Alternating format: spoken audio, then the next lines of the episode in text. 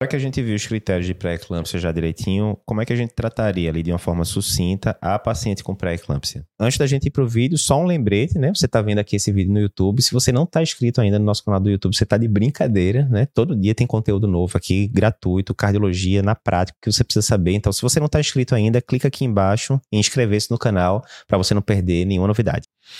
Depende da idade gestacional, rapaz. Uhum. Se eu tenho um pré-eclâmpsia que se estabelece abaixo de 34 semanas, eu vou ser, tender a ser o mais conservador possível. Joia. Tá?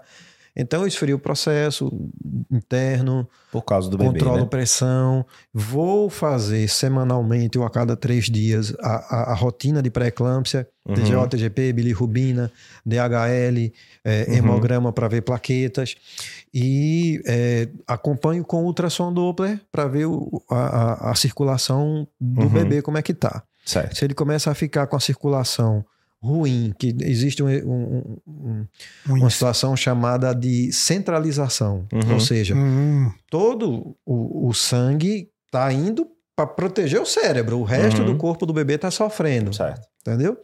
É, é indicativo de sofrimento fetal Aí extremo, eu tenho que interromper em qualquer Certo. idade gestacional, Uhum. certo?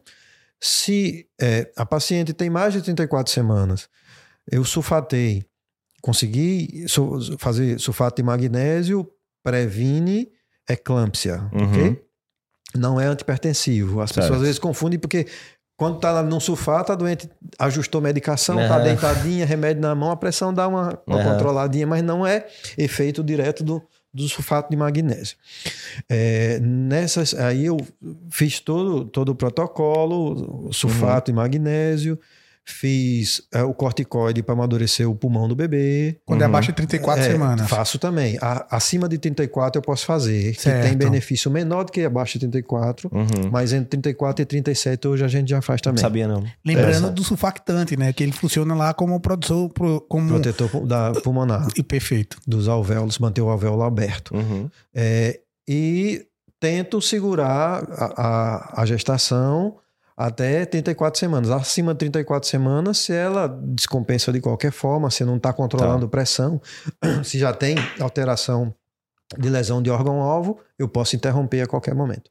E Acima de 34 semanas. E importante ficar nesse período aí de avaliação, justamente tentando verificar aqueles níveis tensionais que você falou que era prognóstico, de 160 por 110, porque Uhum. o que viu-se é que quando as pacientes evoluíam com AVC hemorrágico, eles tinham um período e você não pode ficar muito complacente por deixar muito tempo Uhum. com a pressão acima de 160, 160 por 110, justamente pelo risco de AVC hemorrágico. É, né? a AVC hemorrágica é a principal causa de mortalidade por pré-eclâmpsia. Interessante. É. Show. é realmente catastrófico. A gente tem na pré-eclâmpsia e, e tem é, quando tem convulsão ou não, às vezes os pacientes fazem sintoma neurológico, que é a síndrome PRES, Uhum. que é uma, que é um, na verdade é um edema cerebral meio que difuso ali, concentra mais ali no occipital, Uhum.